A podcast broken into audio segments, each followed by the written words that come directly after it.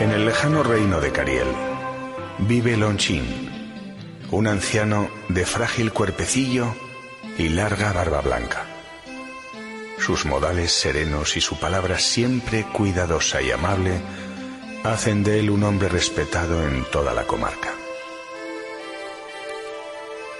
Las gentes afirman que Lonchin en su juventud fue iniciado en los misterios de la antigua sabiduría y en realidad tanto sus vecinos como su único hijo que con él vive admiran su gran lucidez y templanza.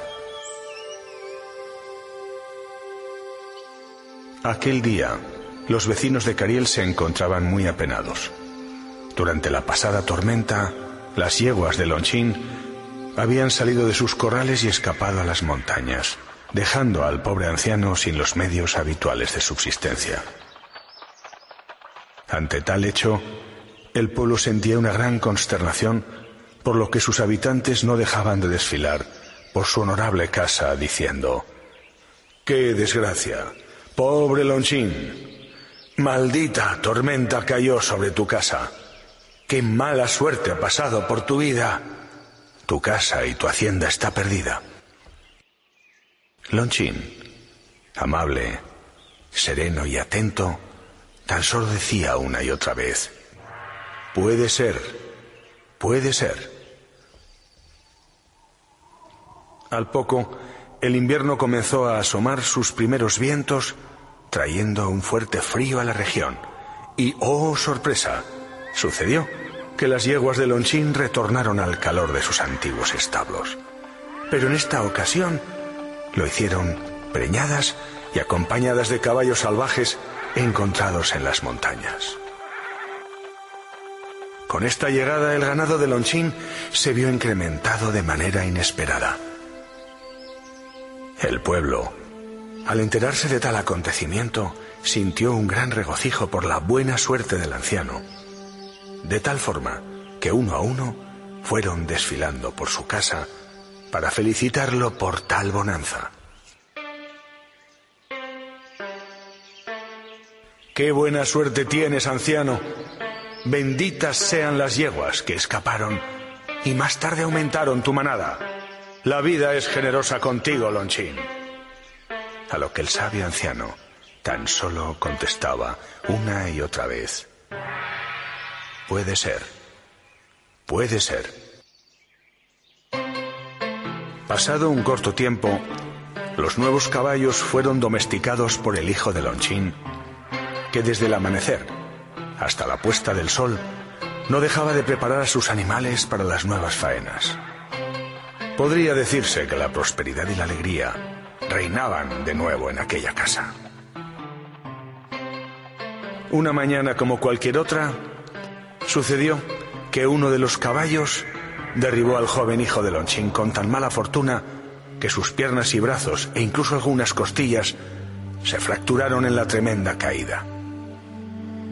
Como consecuencia, el único hijo del anciano quedaba impedido durante un largo tiempo para la faena diaria. El pueblo quedó consternado por esta triste noticia por lo que todos los vecinos fueron pasando por su casa mientras decían al anciano, Qué desgraciado debe sentirte, Lonchín, le decían apesadumbrados. Qué mala suerte. Tu único hijo. Malditos caballos que han traído la desgracia a tu casa.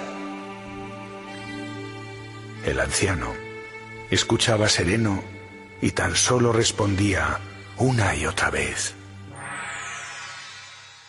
Puede ser. Puede ser.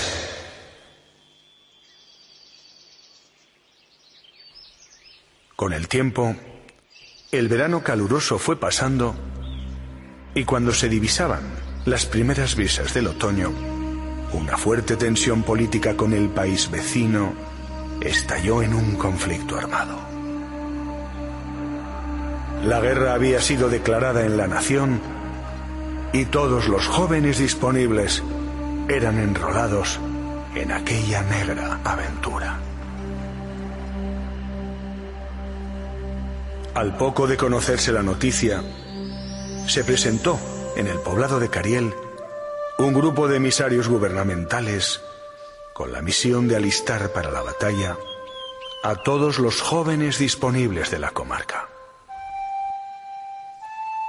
Al llegar a la casa de Lonchín y comprobar la lesión de su hijo, siguieron su camino y se olvidaron del muchacho que tenía todos los síntomas de tardar en recuperarse una larga temporada. Los vecinos de Cariel sintieron una gran alegría cuando supieron de la permanencia en el poblado del joven hijo de Lonchín. Así que, de nuevo, uno a uno, fueron visitando al anciano para expresar la gran suerte que de nuevo llegaba a su vida y con su ala blanca tocaba. Gran ventura ha llegado a tu vida, Lonchín, le decían. Bendita caída aquella que conserva la vida de tu hijo y lo mantiene a tu lado durante la incertidumbre y la angustia de la guerra. Gran destino el tuyo que cuida de tu persona y de tu hacienda, manteniendo al hijo en casa. La buena suerte bendice tu morada, Lonchín. El anciano, mirando con una lucecilla traviesa en sus pupilas, tan solo contestaba, puede ser, puede ser.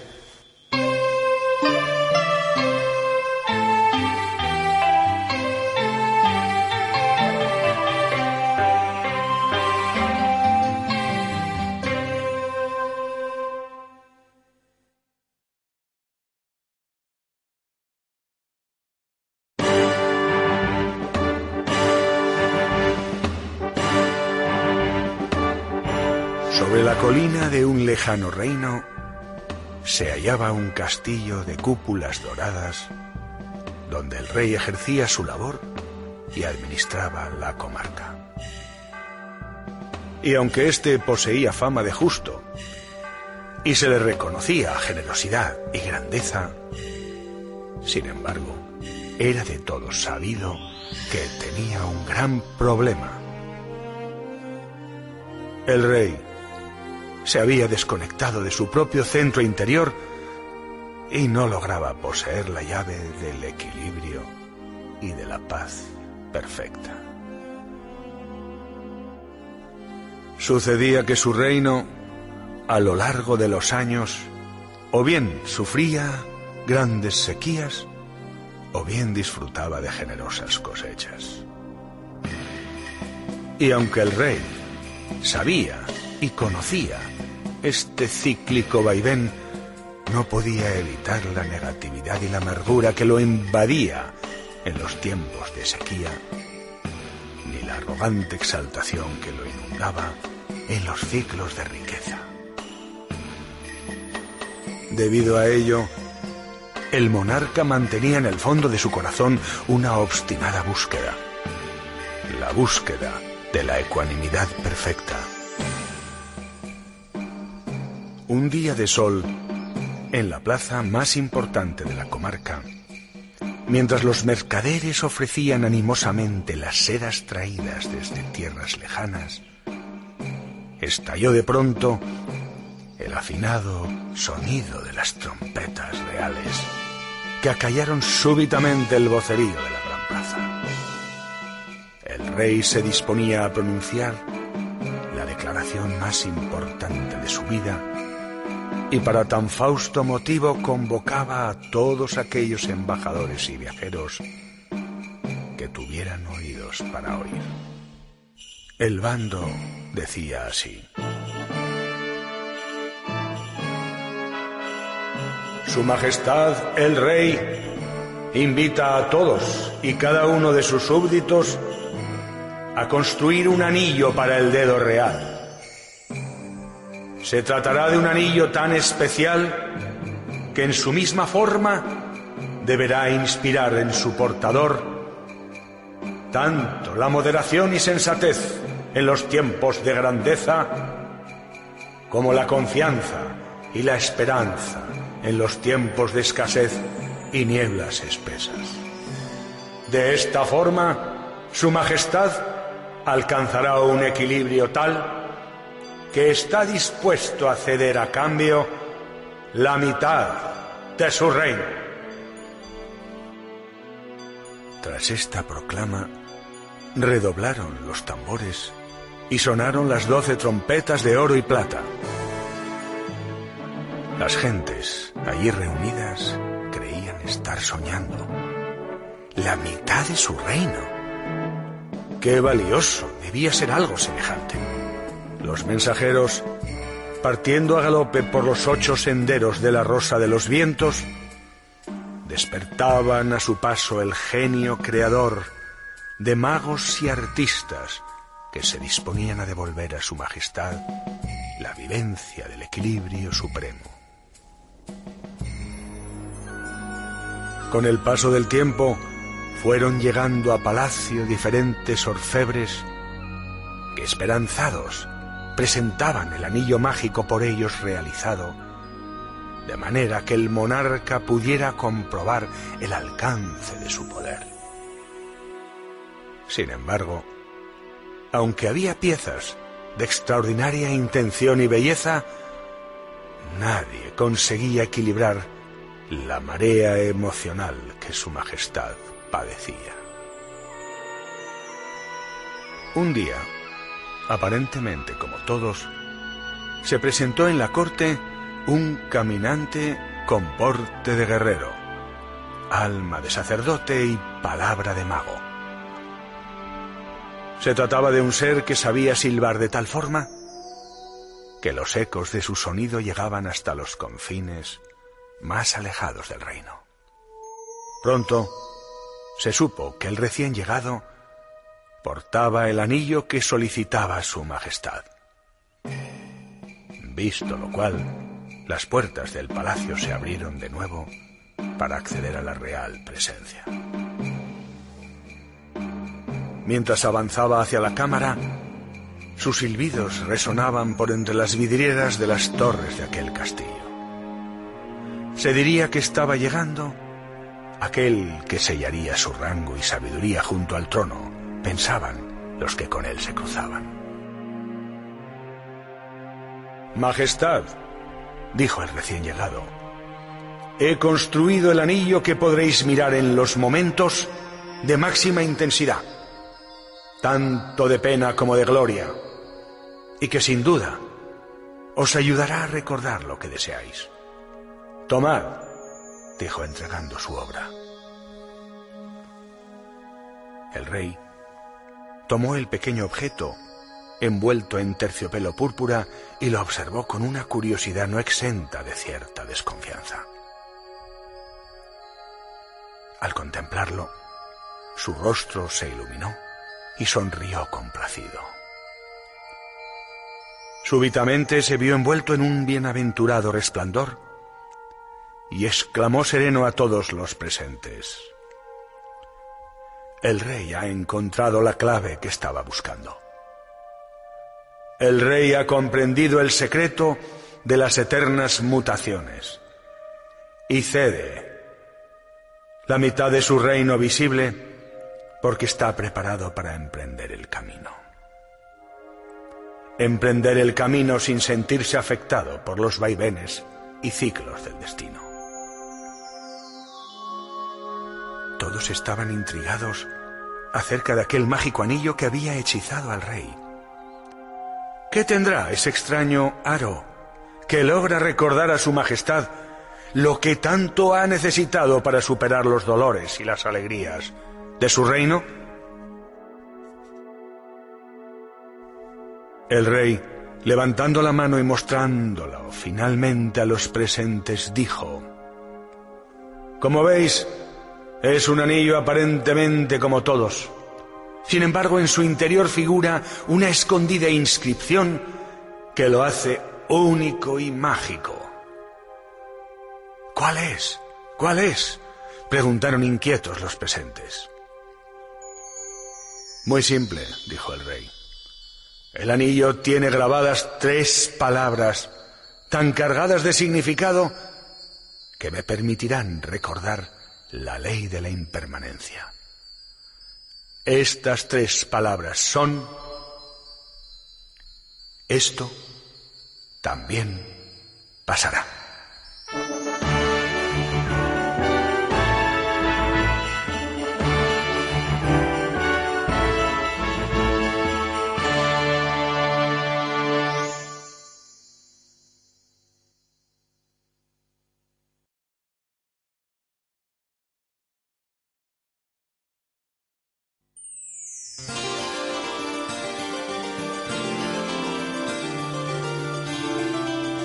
En un lejano reino, allí donde se cruzan los vientos del este con los del oeste, los del norte con los del sur, se hallaba una princesa locamente enamorada de un apuesto capitán de su guardia.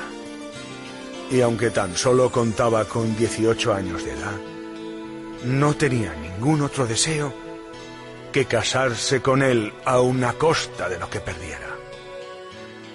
Su padre, que tenía fama de sabio, no cesaba de decirle, no estás preparada para recorrer el camino del matrimonio.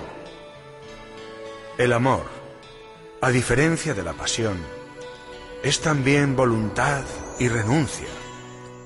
Y así como se expande y se recrea en las alegrías, así también profundiza y se adentra a través de las penas.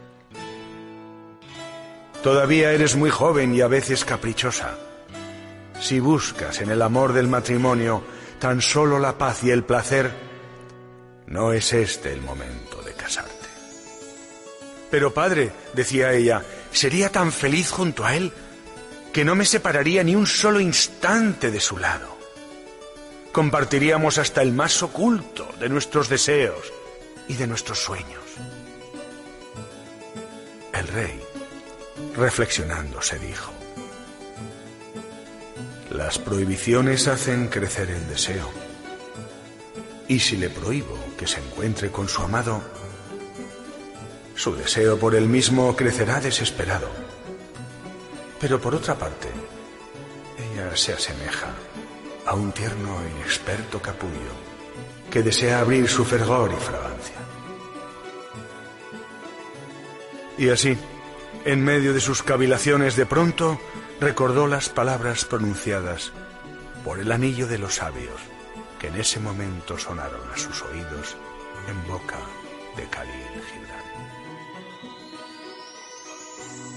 Cuando el amor llame a vuestro corazón, seguidlo, aunque sus senderos sean arduos y penosos. Cuando sus alas os envuelvan, entregaos aunque la espada entre ellas escondida os hiera. Y cuando os hable, creed en él, aunque a veces su voz rompa vuestros sueños, tal como el viento norte azota los jardines. Porque así como el amor corona de jazmines y rosas, así también crucifica con espinas. Pero si en vuestro miedo buscareis solamente la paz y el placer del amor, entonces es mejor que cubráis vuestra desnudez y os alejéis de sus umbrales hacia un mundo de primavera, donde reiréis, pero no con toda vuestra risa, y lloraréis, pero no con todas vuestras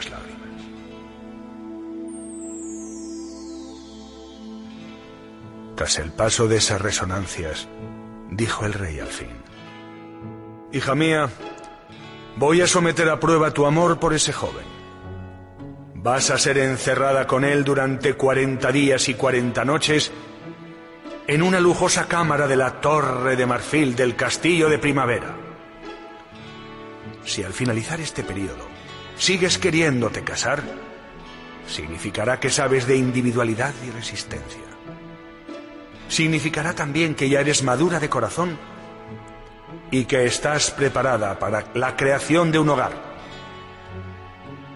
Entonces te daré mi consentimiento. La princesa, presa de una gran alegría, dio un abrazo a su padre y aceptó encantada someterse a la prueba. Se diría que su mente estallaba plena de imágenes y expectativas en las que rebosaba felicidad. Y en efecto, Todo discurrió armoniosamente durante los primeros días en los que los amantes no cesaban de saciar sus deseos anteriormente retenidos y colmar sus íntimas carencias. Pero tras la excitación y la euforia de las caricias, besos y susurro de las luces, no tardaron en presentarse las dudas y contradicciones de las sombras, que al no saber cómo entenderlas y vivirlas, se convirtieron en rutina y aburrimiento. Y lo que al principio sonaba embelesadora música a oídos de la princesa, se fue tornando en sonido infernal. Aquella hermosa joven de cabellos púrpura comenzó a vivir un extraño vaivén entre el dolor y el placer, entre la alegría y la tristeza, entre la admiración y el rechazo. Por lo que antes de que transcurrieran dos semanas, la princesa ya estaba suspirando por otro hombre del pasado del futuro, llegando a repudiar todo cuanto dijera o hiciera su amante. A las tres semanas se encontraba tan harta de su pareja que presa de una intensa rabieta se puso a chillar y a porrear la puerta de la celda. Cuando al fin consiguió salir, volvió a los brazos de su padre, agradecida de haber sido liberada de aquel ser que aún no entendía cómo había llegado primero a amar y más tarde a aborrecer. Al tiempo, cuando la princesa recobró la serenidad perdida y encontrándose junto a las azucenas del jardín real, dijo a su padre, Háblame del matrimonio, padre. Y el sabio rey contestó, Escucha atentamente lo que dicen los poetas de mi reino. Nacisteis juntos y juntos para siempre. Pero dejad que en vuestra unión crezcan los espacios. Amaos el uno al otro, mas no hagáis del amor una prisión. Llenaos mutuamente las copas, pero no bebáis de la misma. Compartid vuestro pan, mas no comáis del mismo trozo. Y permaneced juntos mas no demasiado juntos, porque ni el roble ni el ciprés crecen el uno a la sombra del otro.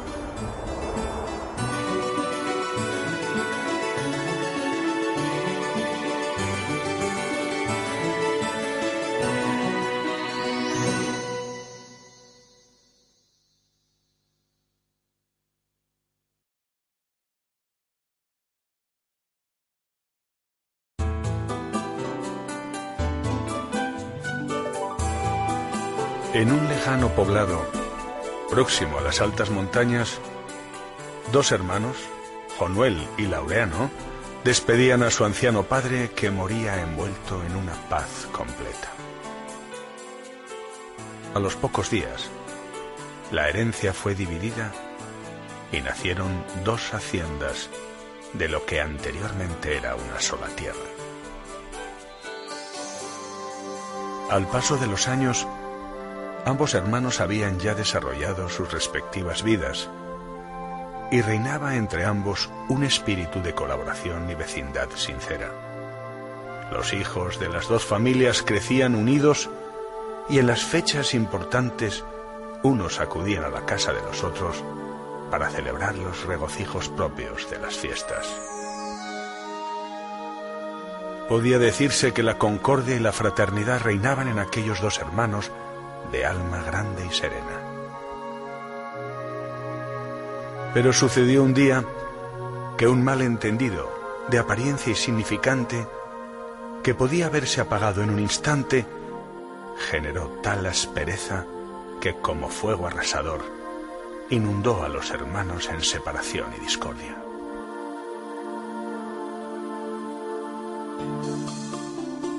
Al poco, el silencio tenso y el reproche bronco iban y venían entre aquellas dos tierras. Cada día que pasaba, era más evidente que faltaba aquella alegría de los buenos momentos pasados y del mutuo apoyo en las tristezas. Pasó un tiempo y de pronto un día, cuando Leorano se levantó al alba, cuán grande fue su sorpresa al ver cómo el río había sido desviado de su curso y ahora pasaba fronterizo dividiendo aún más las dos tierras.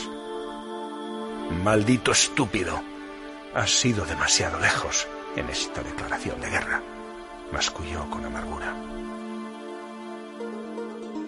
Fue entonces cuando su enfado todavía se hizo más virulento, llegando a prohibir tajantemente a sus hijos mirar o hablar con cualquier miembro de la otra casa. El tiempo fue pasando y con él también crecía el resentimiento, ya dueño y señor de las dos almas.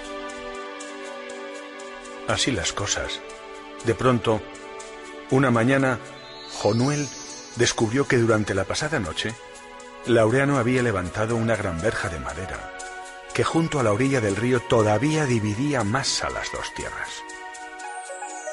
Los hermanos comprobaban incrédulos cómo la bola de nieve de odio y vergüenza seguía creciendo sobre lo que un día atrás fueran sonrisas y hermosas promesas. Así llegó el invierno y tras él la primavera. Hasta que una tarde, a la puesta del sol, se presentó en casa de Laureano un viajero que afirmaba ser carpintero. Josué, que así es como se llamaba, pedía trabajo a cambio de comida. Josué decía que tras arreglar los desperfectos que hubiera en el lugar, seguiría la senda que llevaba. Y dado que parecía un buen hombre, no exento de habilidades y ganas, Laureano se decidió a contratar sus servicios y reparar la casa. Aquella noche, de apariencia como todas, nadie imaginaba lo que Laureano vería levantarse al día siguiente por la mañana. Por lo que vio, aquel carpintero, por su cuenta y riesgo, se había dedicado a construir un puente de madera que cruzaba el río y al parecer no contento con eso, había abierto una gran puerta en el muro que dividía ambas haciendas. Maldito imbécil, exclamó. No podía creer lo que sus ojos veían al tiempo que sintió colérico un latigazo de ira. Sin titubear, se dirigió con paso rápido y amenazante hacia el carpintero, maldiciendo el despropósito de su llegada. Al aproximarse al trabajador que se hallaba junto al río, sorpresa. ¿Qué vieron sus ojos? Su propio hermano avanzaba hacia él, cruzando el puente con los brazos abiertos y su rostro empañado en lágrimas. Querido hermano, perdona mi orgullo y la terrible miseria que han envuelto tantos años a mi alma atribulada. He vivido en el odio y la desconfianza, hasta que hoy, de pronto, al despertar el alba, He visto que habías construido un puente y que habías abierto una gran puerta. Una puerta que no solo he sentido que abría la valla que separaba nuestra tierra, sino también lo más profundo de mi alma acorazada. Hermano, tu gesto me ha conmovido. Tu iniciativa ha disuelto lo que atenazaba mi corazón de rencor y desconfianza. Perdóname, hermano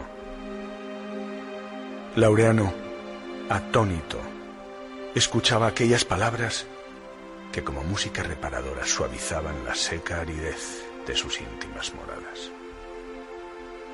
Y conforme Jonuel lo abrazaba compungido, Laureano sentía que una extraña rendición abría su pecho mientras viejas heridas sanaban.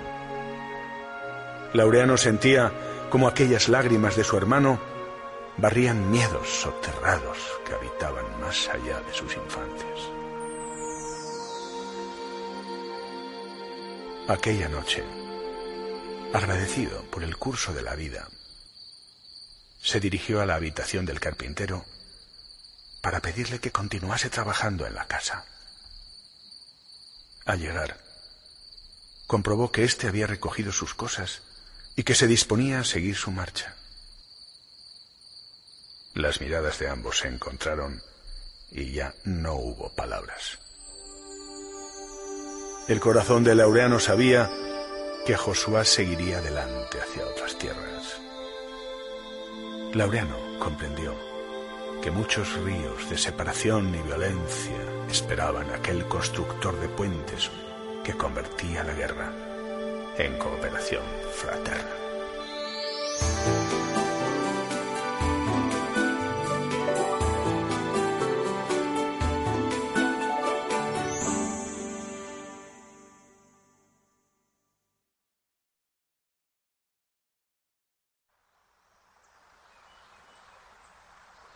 Un anciano maestro zen y dos discípulos caminan en silencio a lo largo de un sendero.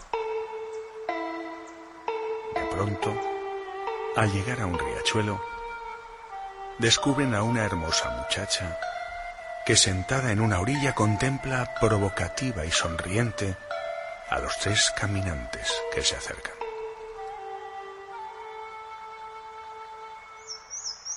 No hay que estar ciego para reconocer la perturbación que la joven ejerce en los dos discípulos, que enseguida se percatan del radiante atractivo de su cuerpo y del brillo chispeante de su mirada. ¿Quién de los dos jóvenes me tomaría para ayudarme a cruzar el río? Pregunta ella con frescura y seducción provocadora.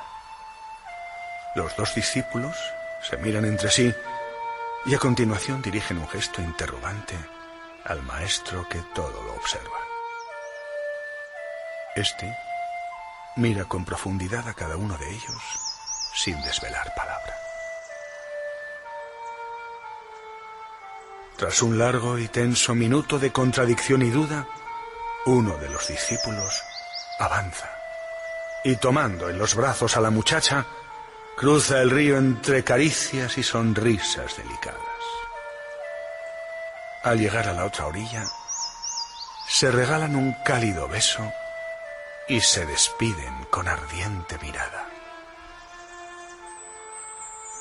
Al momento, el joven da media vuelta y se reintegra sonriente al grupo que de nuevo camina adelante por la senda.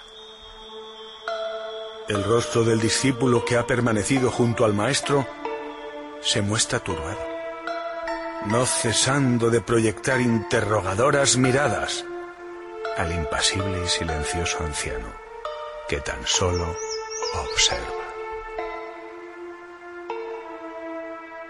Pasan las horas mientras el grupo avanza silencioso por entre montañas y valles. Pero la mente y el corazón del discípulo que no ha cruzado el río, siguen enganchados por el deseo hacia la bella muchacha que la obsesiona. Al parecer, no se siente capaz de romper su voto de silencio, como tampoco de liberarse del deseo y del recuerdo que lo encadena. Al anochecer, sus movimientos no parecen habituales ya que se quema con el fuego que enciende, derrama el té de su cuenco y además tropieza con la raíz de un árbol, haciendo gala de su desatención y torpeza. Tras cada error, su mirada siempre encuentra el rostro impasible y ecuánime del anciano, que le observa sin juicios ni palabras. De pronto, la tensión llega a ser tan atormentadora que rompiendo un silencio de semanas, interpela al maestro diciendo con rabia, ¿por qué no has reprendido a mi hermano, que rompiendo las reglas de la sagrada sobriedad, ha encendido el fuego de su erotismo con la muchacha del río? ¿Por qué? ¿Por qué no le has dicho nada? No me digas que la respuesta está en mi interior porque ya ni oigo ni veo nada con claridad. Necesito entender. Dame una respuesta. Suplica. el anciano, dedicándole una mirada integral de rigor y benevolencia, responde con serenidad y contundencia. Tu hermano tomó a la mujer en una orilla y la dejó en la otra, mientras que tú tomaste a la mujer en una orilla y todavía no la has dejado.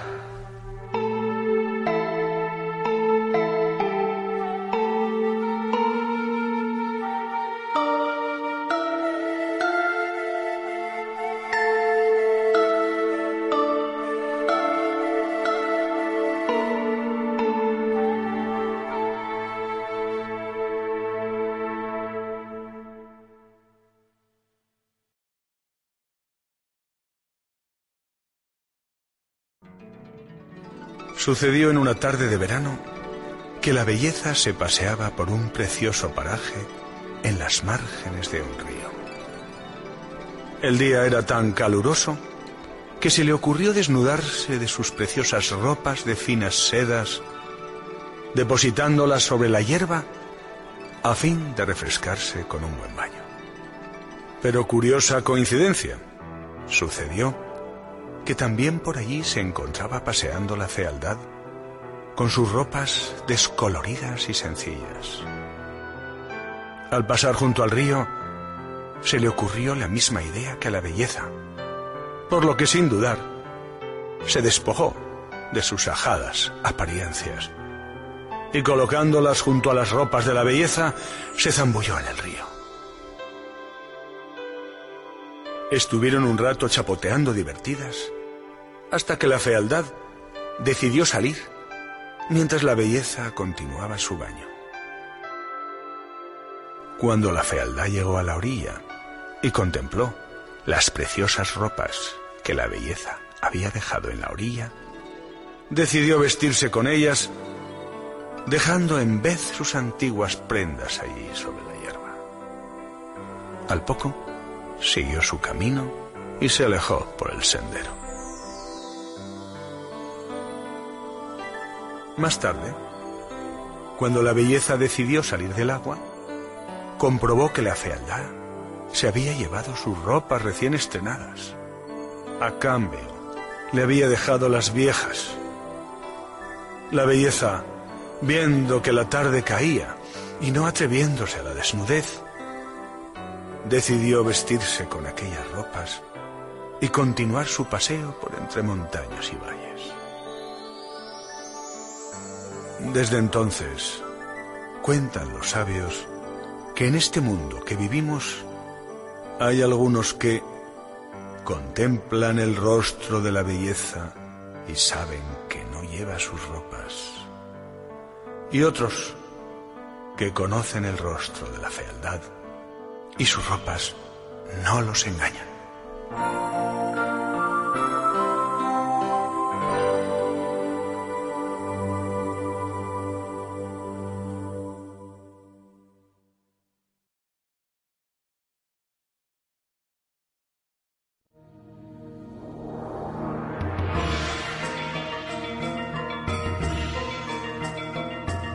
En los confines de una tierra que no estaba ni muy al norte ni muy al sur, ni tampoco muy al este ni muy al oeste.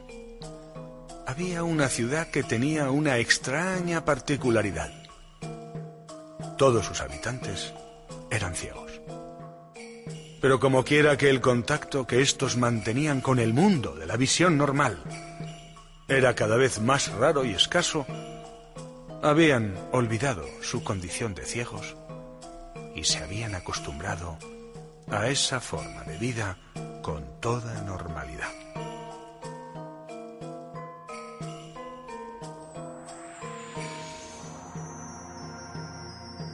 En las leyendas de aquella comunidad, al igual que en muchas otras, se hablaba de la existencia de un misterioso animal que nadie podía definir ni describir, y al que los buscadores perseguían en mil y un intentos por conocer. Tan solo se sabía que tenía por nombre elefante y que un día, tampoco no muy lejano, se lo llegaría a conocer.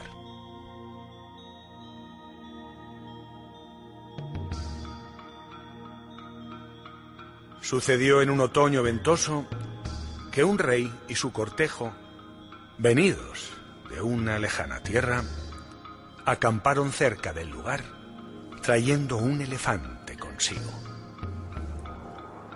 Al poco tiempo, el rumor se extendió, alcanzando a la ciudad de los ciegos, que sintió por fin llegada su oportunidad de satisfacer aquella histórica curiosidad de desvelar dicho secreto.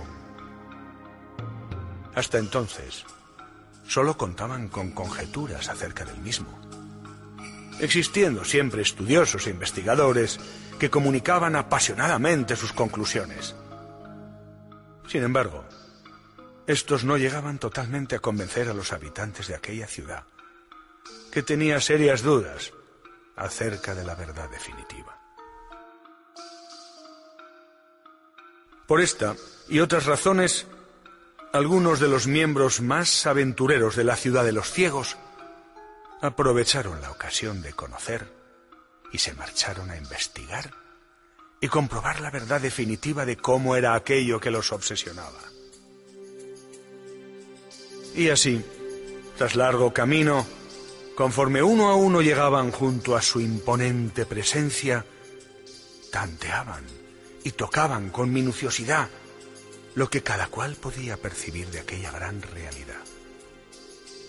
De esta forma, también uno a uno, alcanzaban extraordinarias conclusiones.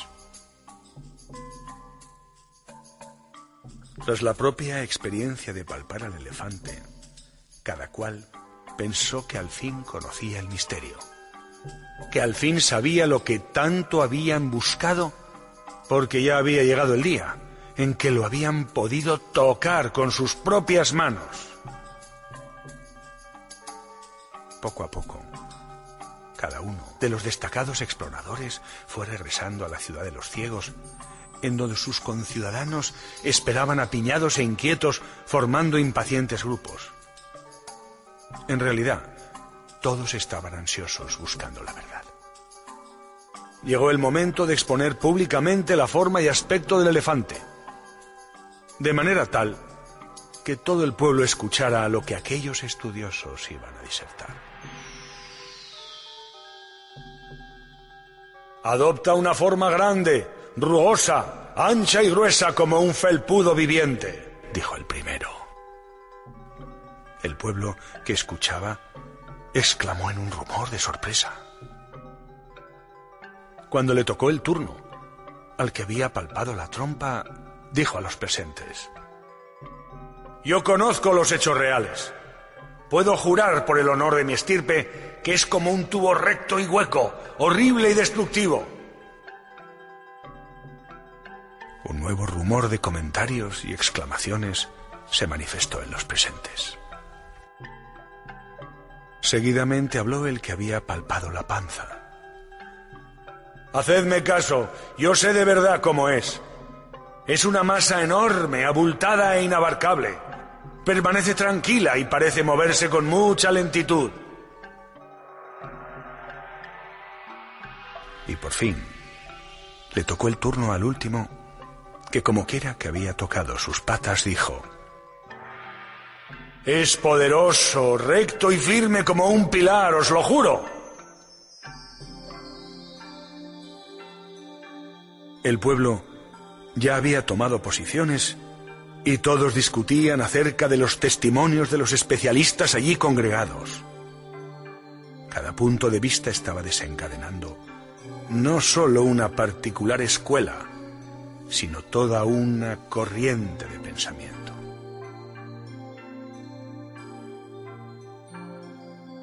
De pronto, y en medio de la gran controversia, se oyó la balada de alguien distante que se aproximaba.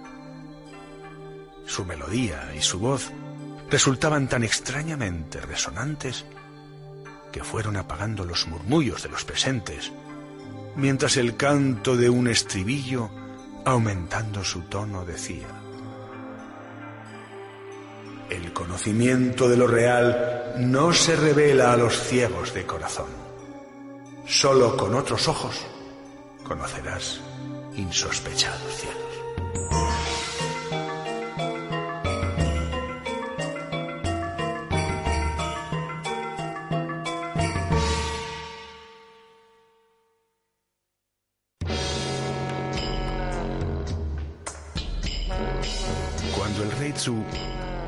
Palillos de marfil con incrustaciones de oro y esmeralda, su fiel consejero Chang se preocupó. Temía que cuando el rey, hombre justo y sobrio, tuviera palillos nada menos que de marfil con incrustaciones de oro y esmeralda, no se contentaría con la austera vajilla de barro y tal vez comenzaría a desear vasos de cuerno de rinoceronte y jade. Chang pensaba que el rey, en vez de ocupar su tiempo en el estudio y la reflexión meditativa, lo emplearía en satisfacer sus deseos más primarios, apurando copas de vino junto a cortesanos superficiales. Chang temía que tras la llegada de los palillos de marfil, su rey, en vez de comer frijoles, cereales y pescado con verduras, pediría cola de elefante y tiernos cachorros de leopardo. Difícilmente estaría dispuesto a aceptar las críticas de sus consejeros. Y por el contrario, se hallaría proclive al halago y a la adulación. Chang temía que detrás de la nueva orientación de lujo y brillo superficial, su rey dedicaría muchas horas a la satisfacción hedonista de sus deseos y a la ansia de engrandecer su poder y su arrogancia. Me siento inquieto. Temo el final de todo esto, dijo el fiel consejero. Siete años después, en efecto, el rey Zhu tenía un jardín repleto de caprichosos efebos. Torturaba a sus rebeldes con hierros candentes y se embriagaba en un lago de vino. Mientras tanto, su fiel consejero Chang recordaba que todo había comenzado por la llegada de aquellos primeros palillos de marfil con incrustaciones de oro y esmeralda. Un deseo de apariencia y ostentación que como pequeña bola de nieve llevaría al rey Zhu a la caída lenta e inexorable de su reino. Y es que Chang amaba la sobriedad porque ya sabía desde entonces algo que decían los sabios antiguos. Sabía que el adorno y la autocomplacencia adormecen al alma.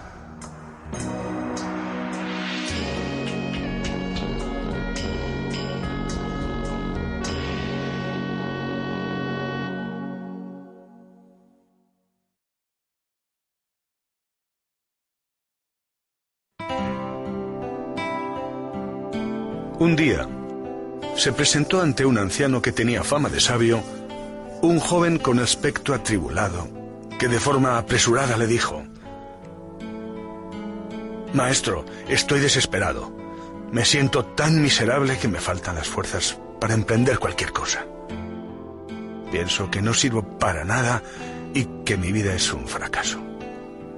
En realidad, nadie me escucha ni aprecia la buena intención de mis palabras. Me han dicho que vuestros remedios y enseñanzas son muy especiales. Estoy dispuesto a serviros en lo que necesitéis, pero por favor guiadme, guiadme a la solución de mi problema. ¿Qué puedo hacer? El anciano, sin casi mirarlo, le dijo, Cuánto lo siento muchacho, no puedo ayudarte, ya que primero debo resolver mi propio problema. Quizás después. Y haciendo una pausa, agregó. Si quisieras ayudarme tú a mí, yo podría resolver mi asunto con más rapidez y después tal vez podría ayudarte. De acuerdo, maestro, contestó el joven con un rayo de esperanza. ¿Qué puedo hacer yo por ti? El maestro, quitándose el anillo que llevaba en el dedo pequeño, de la mano izquierda, se lo entregó al muchacho y le dijo, Este anillo debe ser vendido para pagar una deuda. Vete al mercado y trata de obtener la mayor suma posible, pero no aceptes menos de una moneda de oro. Vete cuanto antes y regresa con esa moneda lo más rápido que puedas. El joven tomó el anillo y apenas llegó al mercado, empezó a ofrecerlo a las gentes que al principio lo miraban con interés, hasta que llegado el momento en que el joven pedía una moneda de oro, se desencantaban. Algunos reían, otros se daban media vuelta.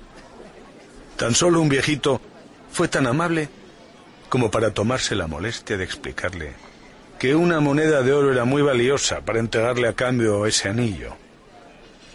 En afán de ayudar, alguien le ofreció una moneda de plata y un cacharro de cobre.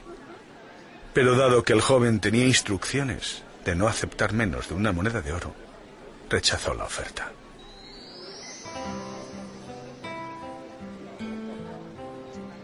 Después de ofrecer su joya a toda persona que se cruzaba en el mercado y sintiéndose abatido por su fracaso, regresó a la casa del sabio mientras se decía apesadumbrado. Si aunque sea dispusiera de una moneda de oro, se la entregaría inmediatamente al anciano. Entró en la habitación y dijo, Maestro, lo siento, no es posible conseguir lo que me pediste. Quizás pudiera conseguir dos o tres monedas de plata, pero no creo que yo pueda engañar a nadie respecto del verdadero valor del anillo. Qué importante lo que dijiste, joven amigo, contestó sonriente el maestro. Debemos saber primero el verdadero valor del anillo. Vuelve al mercado y vete al joyero. ¿Quién mejor que él para saberlo?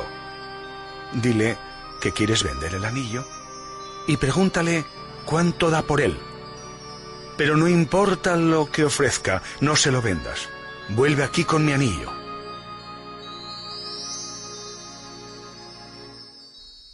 El joven acudió raudo a un joyero, el cual examinó el anillo a la luz del candil. Lo miró con su lupa, lo pesó y luego le dijo, Muchacho, dile al maestro que si lo quiere vender ya, no puedo darle más de 58 monedas de oro por su anillo. ¿58 monedas? exclamó el joven. Sí, replicó el joyero. Ya sé que con tiempo podríamos obtener por él cerca de setenta monedas, pero si la venta es urgente... El joven corrió emocionado a casa del maestro a contarle lo sucedido. Siéntate, dijo éste, después de escucharlo. Tú eres como este anillo una joya única y valiosa, y como tal, solo puede evaluarte un verdadero experto. Y diciendo esto, volvió a ponerse el anillo en el dedo pequeño de su mano izquierda. El muchacho se alejó de la casa sonriendo mientras una parte muy profunda de sí mismo le decía, ¿Qué haces por la vida pretendiendo que cualquiera descubra tu verdadero valor? Recuerda siempre tu gran valía.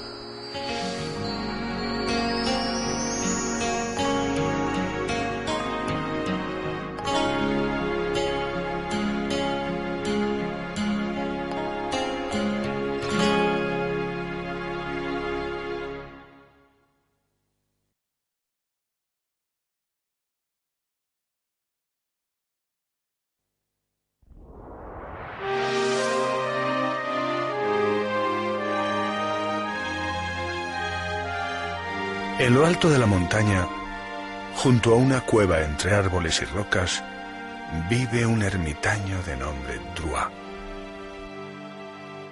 Sus movimientos lentos y precisos y la armonía y respeto con que opera denotan a un hombre santo, un ermitaño renunciante en plena naturaleza. Su aspecto es sobrio y cuidado, su barba arreglada y su humilde cabaña aseada y perfecta. Se diría que lleva varios años en meditación de silencio y conciencia atenta. Al parecer, dedica todo su tiempo al profundo, mientras a su alrededor la vida y sus frutos crecen en abundancia. Se dice que los caminantes que por allí pasan comparten con él su comida a cambio de agua fresca y cálidas ráfagas de bienaventuranza. Poco a poco, el rumor acerca de la rectitud y templanza de aquel ser se extiende por toda la comarca. Se dice que un buscador ha alcanzado la lucidez y la gracia. Al poco, el rumor llega hasta la joven Noah. Se diría que una brisa de luz roza el aura de ella. Un día de otoño, en el que Druá se encuentra meditando en posición de loto frente al sol naciente, percibe un leve ruido. Es Noah, que silenciosamente se acerca. Al poco, se sienta a tres metros del sabio y calla, sin pronunciar nada. Pasan varias horas sin que ninguno de los dos se mueva, hasta que el sol, culminando el día, se pone sobre sus cabezas. Cuando Drua se levanta, ella pronuncia, Sabio amigo, tengo la firme determinación de aprender los secretos del alma. Compartiré contigo, a respetable distancia, los silencios, las oraciones, y las baladas sagradas. Drua sonríe y no responde, continuando con sus labores, como si nada. Pasan los días mientras Noah sigue de cerca los movimientos del sabio, su serenidad y su calma. Al llegar la primavera, las fuerzas naturales de la vida unen a los renunciantes en un abrazo del que nueve meses más tarde nace un hijo iluminando el invierno con la ternura de su alma. Drua recibe con amor este suceso mientras continúa sus labores de contemplación y silencio en aquella paz y lucidez perfecta. Sin embargo, a los pocos meses, y haciendo falta alimento para el hijo, Drua se va lejos y de regreso trae consigo una cabra. Con esta llegada, el pequeño podrá alimentarse, y a su vez Drua, sacando tiempo de sus meditaciones, incorporará una nueva e insignificante labor diaria, ordeñar la cabra. Llega un día en que la cabra se pone en celo y siguiendo su instinto se pierde en la montaña. Cuando regresa, se puede apreciar que está preñada. Al poco tiempo nace un pequeño animal con lo que la leche que en un principio sirve de alimento al niño es ahora absorbida por el animalito de la propia cabra. Drua vuelve a marchar lejos para regresar nuevamente con otra cabra. De esta forma, aunque tiene menos tiempo para sus oraciones y rituales, el niño crece y los animales se multiplican y engordan. Pasan tres primaveras y nuevamente el llamado de la vida reúne en sagrado abrazo al sabio y a la muchacha, con lo que vuelve a nacer otro hijo, y con él llegan más cabras, y con ellas ruido, movimiento, trabajo, obligaciones y cargas. El proceso se repite y el rebaño crece. Y ya no hay tiempo para largos rituales. Ya no se escucha igual el sonido de las aguas. Sin embargo, los ojos de Drua chispean de vida y aquel lugar antes severo y silencioso, hoy late de movimiento, amor y labor hermanada. Llega un día en que Druaya es un anciano. Vaivenes ruidosos y alegres rodean al buen patriarca. En su casa hay inventos, adelantos, fruto del comercio, producto de la caza. En el jardín, junto a un matojo de alelíes, los nietos ríen, juegan y cantan. Mientras tanto, la chispa de lo divino arde cálida y brillante en el corazón de aquel antiguo monje, en el corazón del que buscaba. Dicen también que desde entonces una estrella en el cielo, que contemplaba el rigor de aquel antiguo ermitaño, hoy sonríe ante la vida que late en aquellas laderas. Es por ello que los poetas cantan desde entonces que no es lo mismo un santo triste que un triste santo.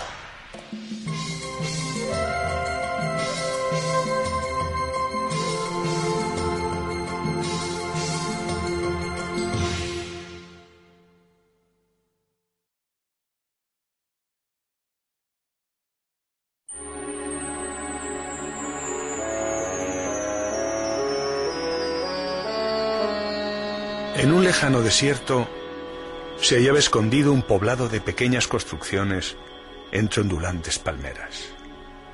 A poca distancia del grupo de casas se divisaba una cabaña que a pesar de su sencillez impregnaba todo su entorno de una atmósfera sagrada. Se decía que todo aquel que por allí pasaba se sentía embriagado por una inexplicable mezcla de paz y silencio que serenaba su rostro y su alma.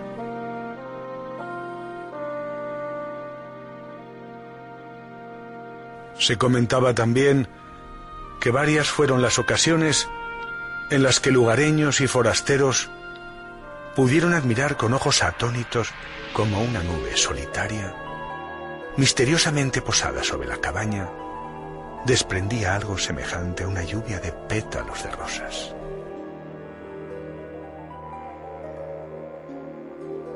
Un día, en los primeros destellos del alba, por el camino que serpentea hasta la cabaña, se observa como una mujer, llevando de la mano a su hijo, se encamina decididamente hacia la puerta. Al llegar frente a ella, y con gesto parsimonioso, semejante al de un devoto ante la entrada de un templo, acicala al muchacho con el fin de hacerle digno a la presencia de su morador. Madre e hijo inclinan humildemente la cabeza y tras llamar a la puerta son invitados a pasar a su interior.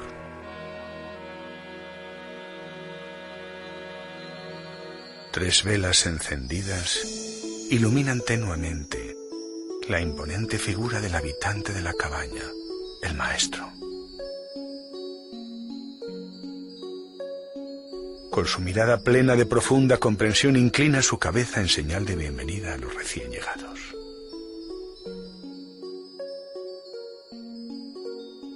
Maestro, le dice ella, he traído a mi hijo para que le convenzas de que no coma azúcar. El médico ya se lo ha ordenado muchas veces y él nunca ha sido capaz de hacerle caso. Creo que está obsesionado. Su vida peligra. Me dirijo a ti porque de todos he sabido que tienes un poderoso secreto por el que cuando algo aconsejáis, vuestra palabra tiene el misterioso poder de llegar muy dentro del corazón. Maestro, te pido por favor que le digas a mi hijo que no coma azúcar. Ten piedad de mí y de él. Yo sé que a ti te hará caso. El maestro, tras observar con atención lo que allí está sucediendo, le contesta. Mujer, vuelve dentro de tres días y de tres noches. A lo que ella, tras asentir con una inclinación de cabeza, se retira en silencio, íntimamente desconcertada.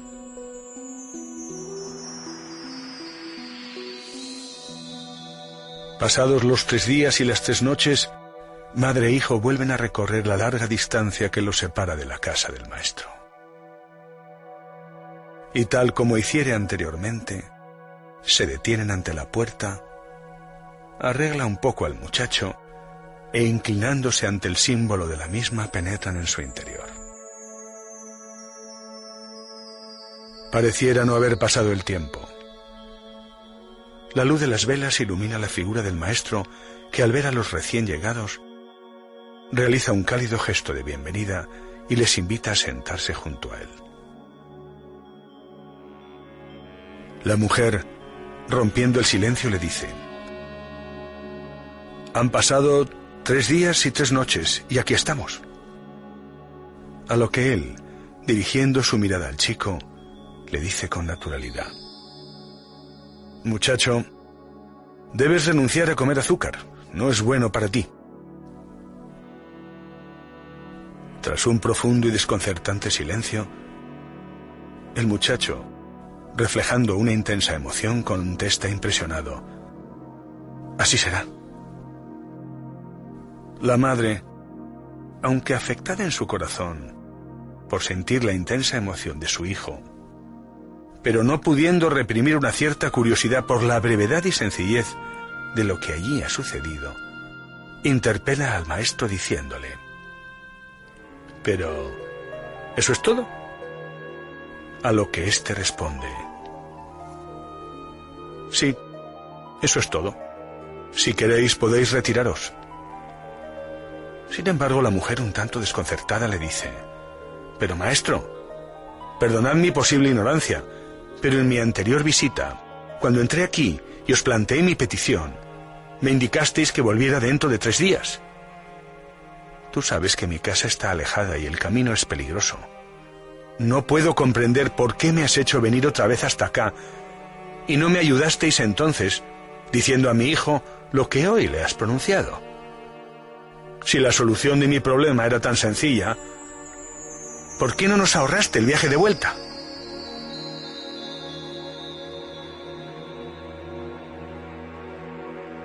El maestro, mirando con amor y comprensión a los ojos de ella, le dice, Mujer, llevo tres días y tres noches sin comer azúcar.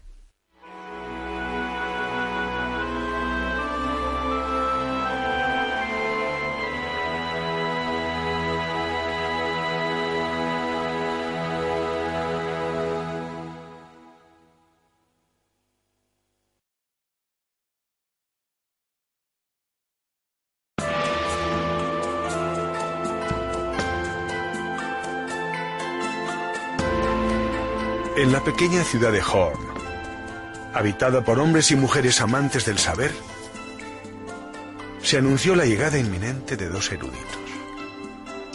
Dos hombres famosos en la comarca, no solo por sus palabras armoniosas, sino también por sus ideas profundas y sus ecos en las almas de aquellas personas que las escuchaban. Llegó al fin el día anunciado en el que todos los ciudadanos se reunieron para asistir al comienzo de la gran disertación. La plaza de Horn estaba repleta y la multitud se sentía regocijada, manifestando ese aire de fiesta que suele anteceder a los grandes acontecimientos. De pronto, hicieron su aparición las dos imponentes figuras de los oradores. Se diría habían pensado y estudiado mucho a juzgar por su porte, su actitud y sus largas barbas. El pueblo guardó silencio cuando un representante de la comunidad dirigiéndose a los presentes anunció el comienzo de un debate. Un debate entre ambos que nada más y nada menos versaría sobre la existencia o no existencia del Dios de aquellas tierras. En primer lugar habló el que sostenía que Dios existe. Sus palabras emocionadas y su lúcido ardor irradiaron de tal forma a los allí congregados que transcurrió hora y media sin que nadie se moviese ni bostezase.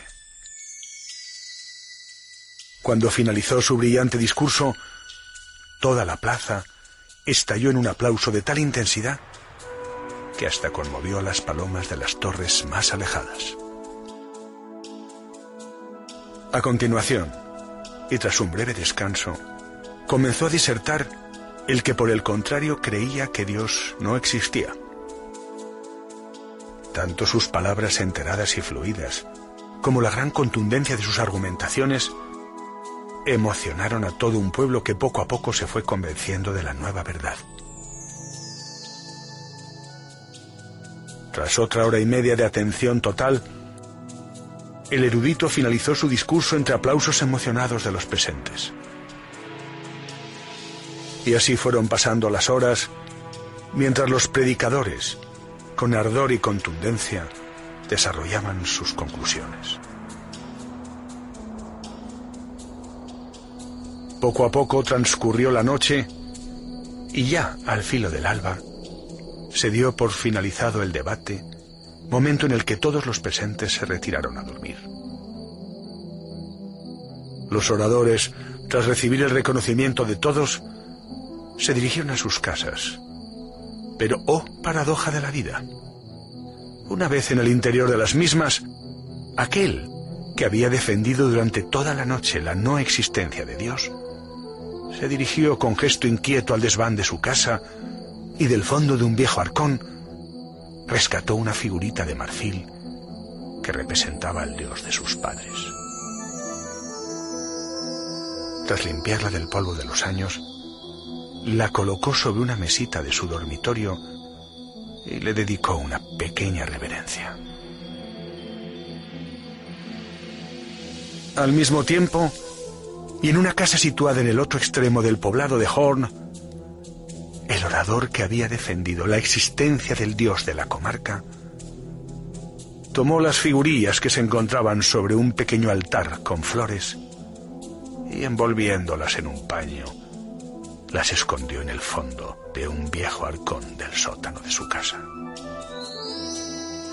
Dicen las tradiciones de aquellas tierras que un búho blanco que por allí volaba percibió que en aquella comarca pasaba algo quizá nada extraño.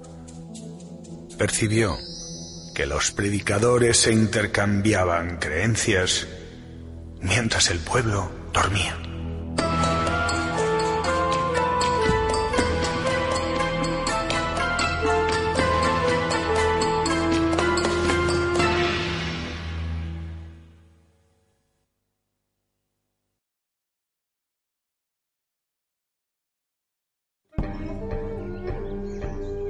En un amplio patio de la casa más elevada del poblado, descansa una sabia anciana cuyo rostro se decía que inspiraba una extraña mezcla entre misericordia y firmeza. Era conocida por el nombre de Ramala y de todos era sabido que sus palabras parecían brotar del manantial de la eterna sabiduría. Un día de sol, en el que la anciana se hallaba meditando bajo la sombra de una vieja higuera, se presentó ante el umbral de su casa un joven que dijo, Sabe amiga, ¿puedo pasar? La puerta está abierta, respondió Ramala. El joven, cruzando el umbral y acercándose hasta la anciana, dijo, Me llamo Magen y trabajo como artista. Mis realizaciones son sinceras y plenas de sentimiento. Sin embargo, tengo un gran problema. Me atormentan las críticas que se hacen de mi obra y de mi persona. Vivo obsesionado por la perturbación de las descalificaciones. Y por más que trato de que no me afecten, terminan por esclavizarme. Sigue. Explícame todo lo que te pasa, dijo la anciana mirándole con amor y comprensión. Puede decirse que para tomar cualquier decisión, contestó Magen, necesito la aprobación de los demás. Y sucede que cuando me piden algo que no puedo de inmediato complacer, la tensión que de pronto inunda mi pecho me llega a quitar el sueño. En realidad, no sé decir no. Y por temor a que no me quieran, no me permito ser yo mismo con todas las consecuencias. Sé que eres sabia y que tu fama de sanadora alcanza los horizontes más alejados. Dicen también que tus remedios son extraños y sin embargo no me falta confianza para acudir a ti a fin de conseguir la paz que tanto necesito. Ramala, mirando al joven con suave firmeza, le dijo, Si quieres realmente curarte, deberás dirigirte al cementerio de la ciudad. Una vez allí, procede a insultar y calumniar a los muertos. Deberás pronunciar los peores y más indeseables juicios. Cuando lo hayas realizado, vuelve y relátame lo que te haya sucedido. Ante esta respuesta, Magen, aunque se hallaba un tanto desconcertado por no entender el porqué de tal remedio, se despidió y salió de aquella casa. Al día siguiente se presentó de nuevo ante Ramala. ¿Y bien? ¿Fuiste al cementerio? preguntó ésta.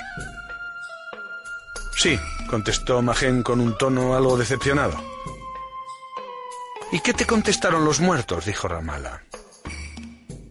Pues en realidad, respondió Magen en tono incrédulo, no me contestaron nada.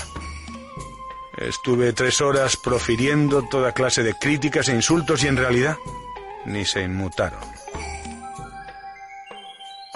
La anciana, sin variar el tono de su voz, le dijo a continuación, Escúchame atentamente. Vas a volver nuevamente al cementerio. Pero en esta ocasión vas a dirigirte a los muertos profiriendo todos los elogios, adulaciones y halagos que seas capaz de sentir e imaginar. La firmeza de aquella mujer eliminó las dudas de la mente del joven, que tras despedirse se retiró de inmediato. Al día siguiente, Magén volvió a presentarse en la casa. ¿Y bien? preguntó Ramala. Nada, contestó Magen, en un tono muy abatido y desesperanzado. Durante tres horas ininterrumpidas he recorrido las tumbas y he articulado las palabras más hermosas acerca de sus vidas. Y también he destacado las cualidades más generosas y benéficas que difícilmente pudieron oír en sus días sobre la tierra. Y me pregunto, ¿qué ha pasado? Pues nada, no ha pasado nada. Allí ni se inmutaron ni respondieron. Todo continuó igual, a pesar de mi entrega y esfuerzo. Así que me pregunto, ¿dónde está la eficacia de esa extraña medicina? ¿Eso es todo? interpeló el joven con cierto escepticismo. Sí, contestó Ramala mirándole a los ojos de forma dulce y contundente. Eso es todo. Porque así debes ser tú, Magen. Indiferente como un muerto a los halagos e insultos del mundo. Sé tú mismo, imperturbable e inafectado, más allá de los claros y los oscuros del mundo superficial. Recupera el poder que has dado a los demás y confía en la perfección del universo que se expresa a través de tus errores y aciertos.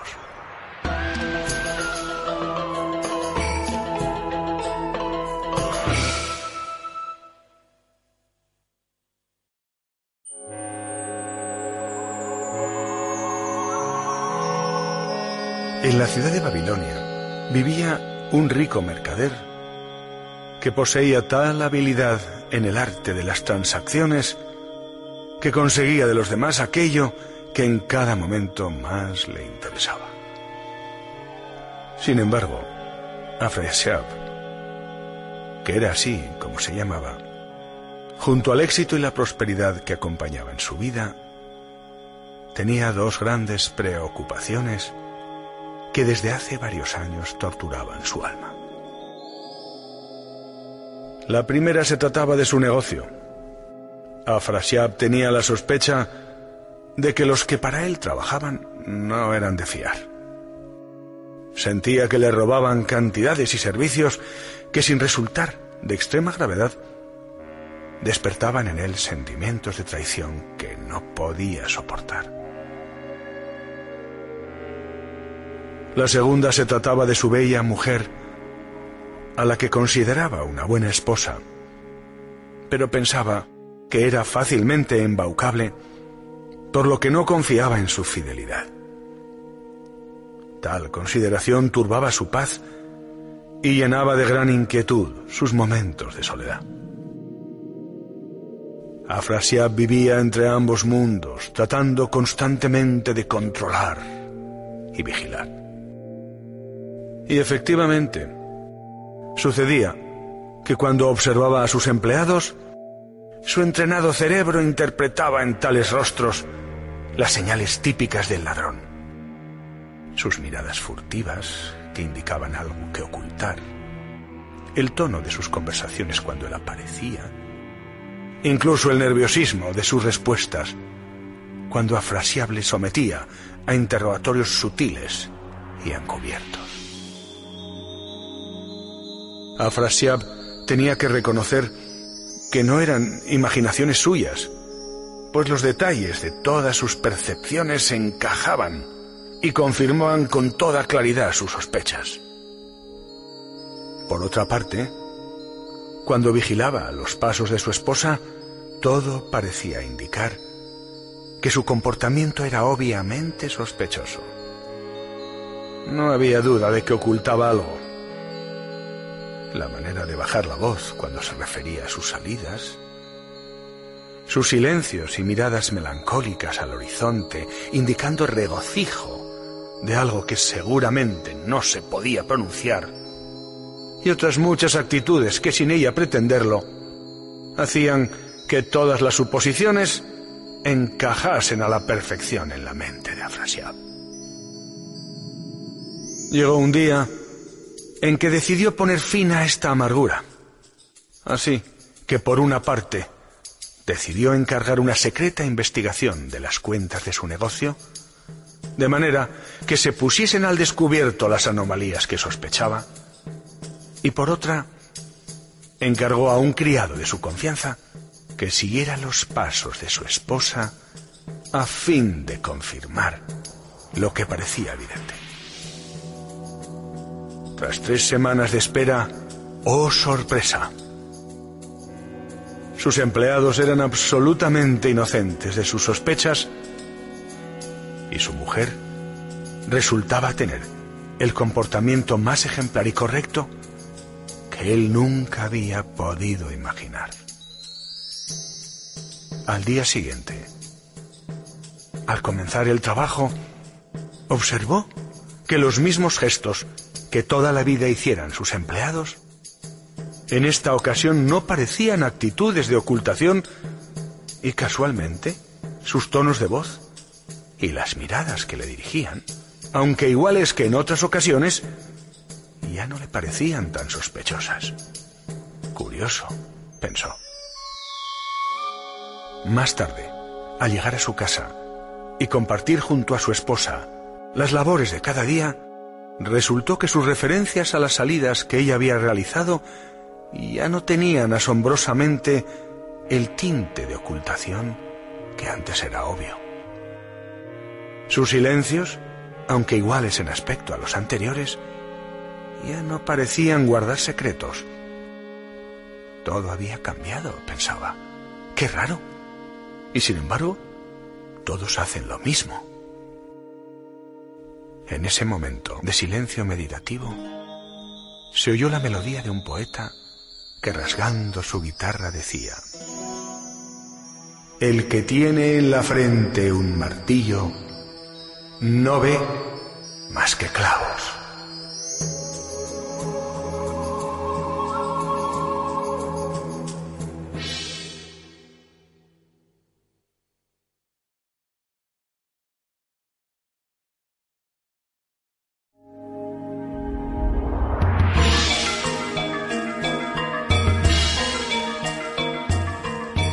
Sator era un campeón de las artes marciales de su escuela, pero sentía que todavía no sabía de verdad las artes marciales que él presentía. Aunque sabía del manejo de los músculos y del valor, también sabía que carecía de algo importante, algo que quizás tenía que ver con la conciencia despierta. Así pues, decidió dirigirse al lugar y al maestro que aunque no era precisamente el más famoso quizás porque nunca asistía a competiciones, era el único capaz de transmitir y despertar lo que en tantas ocasiones había percibido. Cuando se presentó ante las puertas de aquel monasterio en donde jóvenes hombres y mujeres eran fuertemente entrenados, pidió a Budam que le admitiese. Este escuchó a Sator acerca de su deseo y le dijo, No estás preparado. No sabes de paciencia. No debo sembrar la semilla en una tierra insuficientemente trabajada. Pero maestro, interpeló Sator, haré lo que me pidas. Vengo desde muy lejos y vivo tan solo para aprender los secretos de la flexibilidad y de la fuerza. No sirves. Eres caprichoso y tu mente está llena de espejismos y vísperas. No sabes aguantar tus deseos y además todavía eres un inmaduro para los frutos del alma.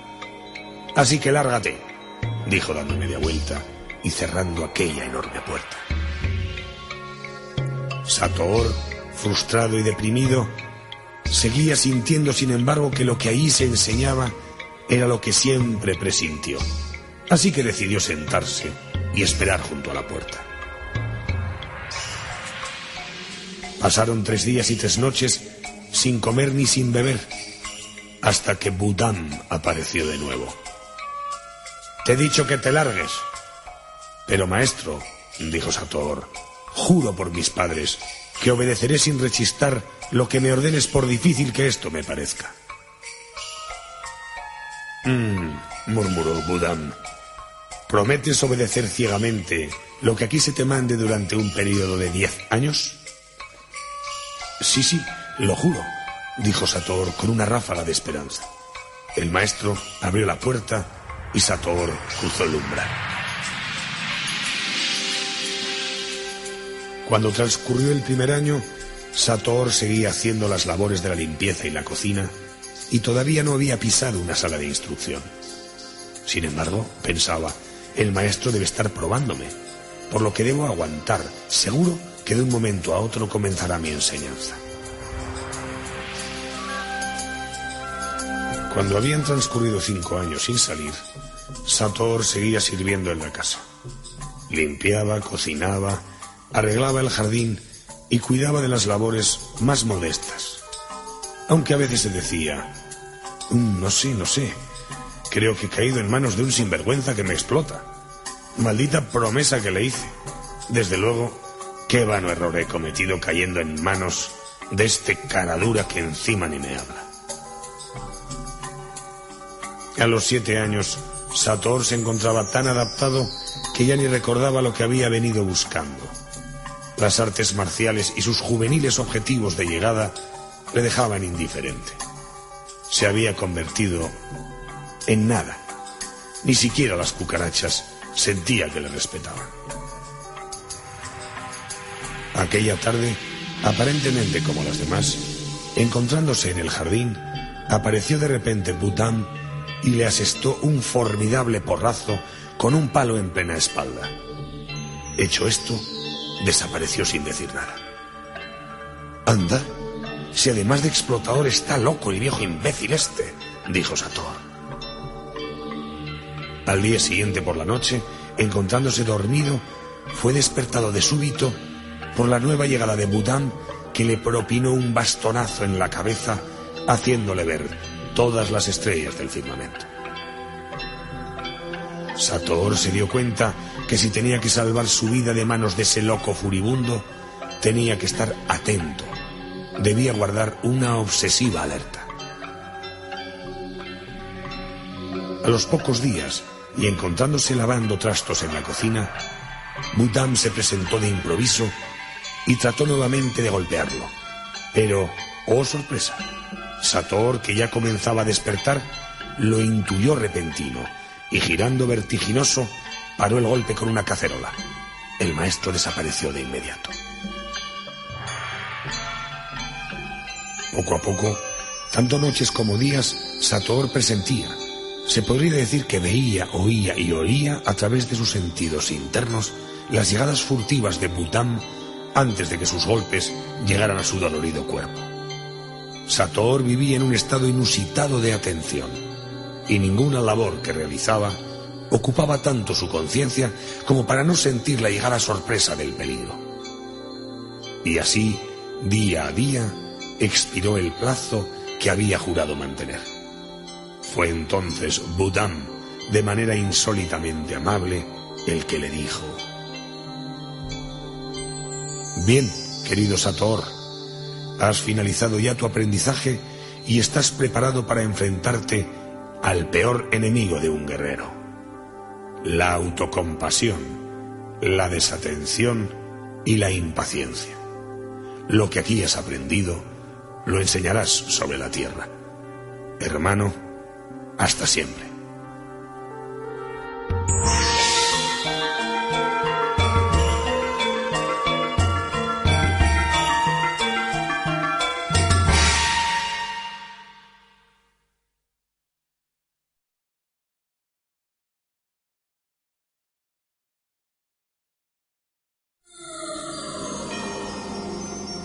Había una vez un viejo monasterio, construido en una alta e inaccesible montaña, que estaba regido por una orden religiosa muy disciplinada y austera. Los monjes, grandes estudiosos del universo, dedicaban las horas a sus cantos gregorianos, a la contemplación de las galaxias y a los debates eruditos sobre las formas de Dios.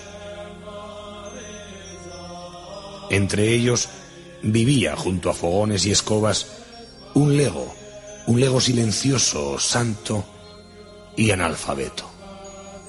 Venía del mundo del circo y entre pirueta y salto mortal, un día oyó la voz de su corazón que lo llamaba al retiro silencioso. Dejándolo todo, se presentó en el monasterio diciendo que no sabía nada, pero rogaba se le admitiese para ayudar en cualquier menester en el que no hicieran falta conocimientos. Tras una pequeña deliberación fue aceptado, así que fueron pasando los años monótonos en los que todo seguía el curso natural que siempre había seguido. Entretanto, el Lego se sentía radiante, ya que cumplía todas sus humildes obligaciones, pero tenía un secreto. Todas las noches Casi al alba, mientras todos dormían, se levantaba sigilosamente y se encerraba en la capilla del monasterio. Un día, por azar, un compañero descubrió sus escapadas nocturnas a la iglesia y, picado por la curiosidad, decidió investigar sus pasos, para lo cual habló con el padre Abad y decidieron ir a observarle. Aquella noche, los dos visitantes entraron en silencio y desde un rincón oscuro contemplaron incrédulos al lego que delante del altar realizaba toda una serie de saltos mortales y difíciles contorsiones. Tras cada número de circo, abría los brazos y saludaba como se hace ante el público, pero nada menos que a la imagen del altar. El padre Abad, tras lo visto, salió de puntillas dejándole actuar. Por lo que contempló y sintió, comprendió que aquel humilde ser expresaba y ofrecía lo único que tenía, sus habilidades personales. Pero lo que en realidad le alucinó fue observar que cuando el lego saludaba tras cada pirueta, el rostro de la gran Virgen cósmica sonreía. Y es que aquella alma sencilla, pensó el abad, no sabía de cuasares, ni galaxias, ni cometas. Sabía tan solo de amor.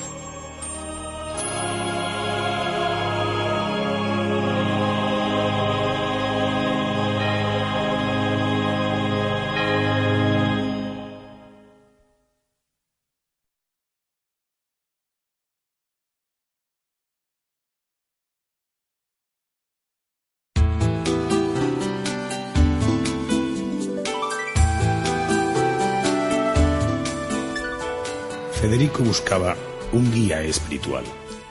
Desde hacía varios años sentía la llamada hacia algo menos material y más solidario que el ambiente que le rodeaba. Algo que se pareciese a lo que presentía de Dios. Así que en vista de lo cual era lector y visitante asiduo de grupos y conferencias que buscaban el más allá. Un día se presentó en un lugar en donde oyó a un hombre que disertaba a diversos estudiantes, cuya mayoría escuchaban admirados, tomando notas sin parar. Aquel hombre, alto y delgado, vestido de traje azul, hablaba con severidad y firmeza ante una pizarra.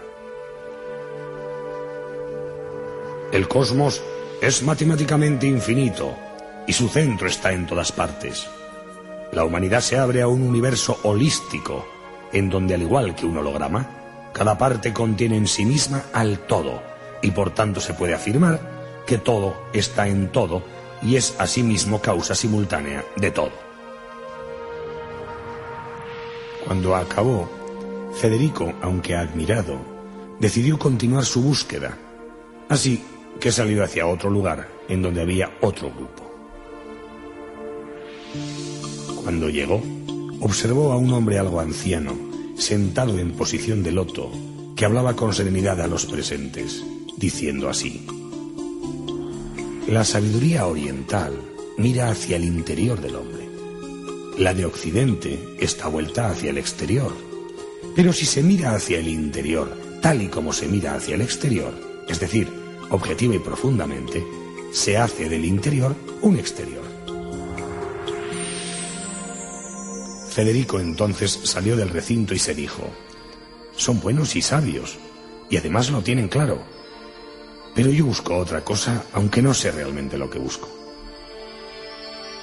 De pronto llegó una mariposa y posándose sobre su mano ante la incredulidad de Federico le dijo, Hola amigo, ¿sabías que hace muchos años el anillo de los sabios pronunció algo que dice, todos los radios de la rueda llevan al centro. Mas hoy te susurro a la llama de tu conciencia que quizás el maestro o el sabio que tú buscas viene adoptando formas que conmueven nuestro corazón, ya que a veces míralo cómo se esconde en la mirada atenta de un niño, en la frase perfecta de aquel libro y en el reencuentro de los amantes. Observa también cómo es frecuente sentir su latido en la semilla de un fracaso, en la garganta de una cantante y en la humedad mágica del aire. Sí, Federico, sí. A veces lo hace como aura de paz en el lecho de muerte y otras como primer llanto de niño nacido. Es frecuente también que fluya entre los cauces de los pequeños ríos y se muestre en la adrenalina de las grandes rebeldías. Una y mil veces ha ocupado el tacón de una bailarina, la atmósfera de los juegos infantiles o la espuela del jinete del lugar secreto. Aunque también se revela en la disolución de un espejismo, en la desnudez interna y en un adiós amor mío, seré tu eterno amigo. Todas, todas ellas han sido llamadas de larga distancia, señales del universo grandioso que en ese momento, en ese peculiar e irrepetible instante, se ocupa de nosotros y nos susurra que puede ya haber llegado la hora de cruzar el umbral.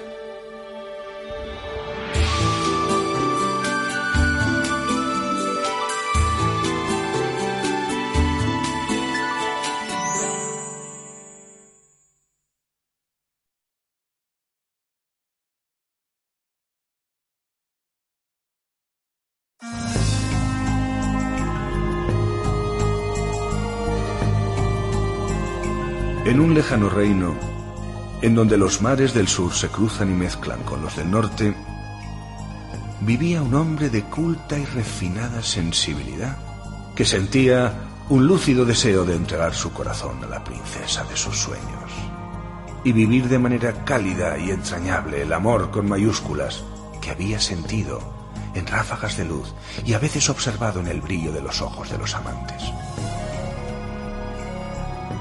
Gorka, que era así como se llamaba, se había enamorado en muchas ocasiones a lo largo de su vida.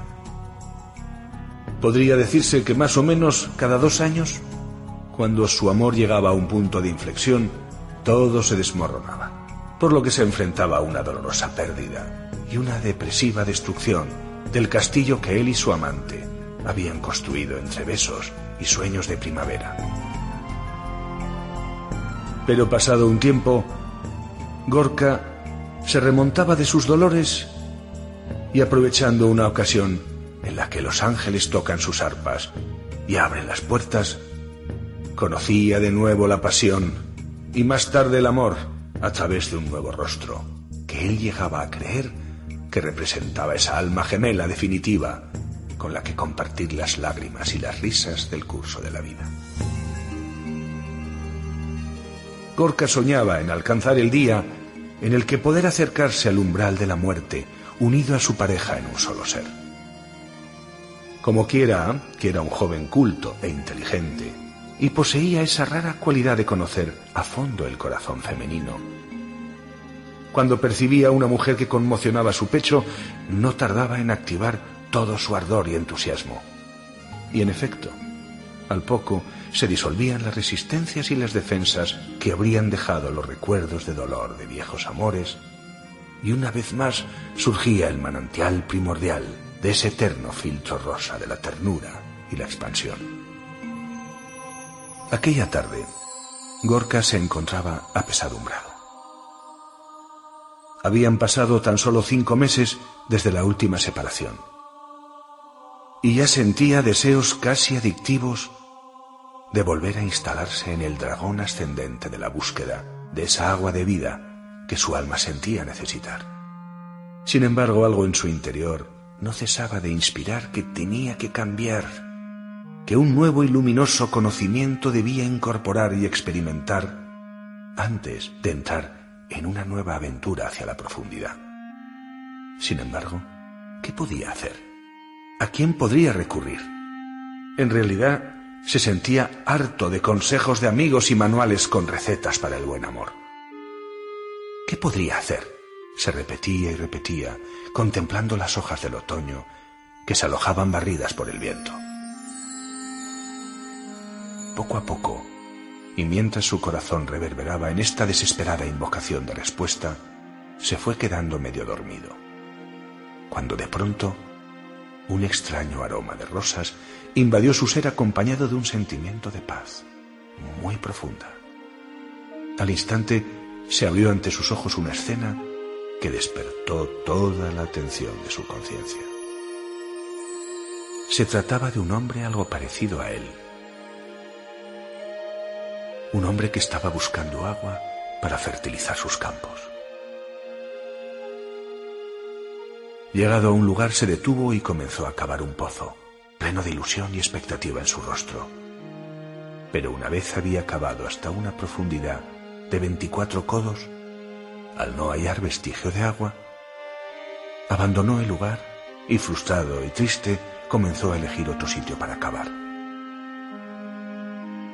Al poco, se detuvo ante un nuevo lugar y con la misma expectación y entusiasmo, cavó allí otros veinticuatro codos.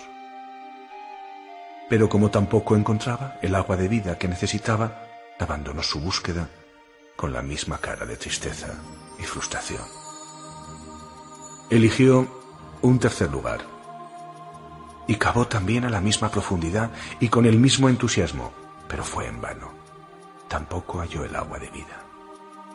Al final, completamente disgustado, se sentó a llorar por su suerte y maldecir el resultado de su vida. ¿Qué puedo hacer? se decía. De repente, sucedió que pasaba por allí un sabio de mirada profunda y serena, que deteniéndose junto a él dijo, Si hubieras tenido la paciencia de dedicar, aunque fuera la mitad de tu labor, al primer pozo, en vez de cambiar de un lugar a otro, seguramente habrías encontrado agua. Así ocurre con los hombres que huyen constantemente del camino de sus metas y no dedican toda la inteligencia y corazón a su gran objetivo. Para encontrar el agua de vida, deberás dedicar toda tu energía a un solo manantial y profundizar y profundizar de manera flexible hasta que despierte su brote vital.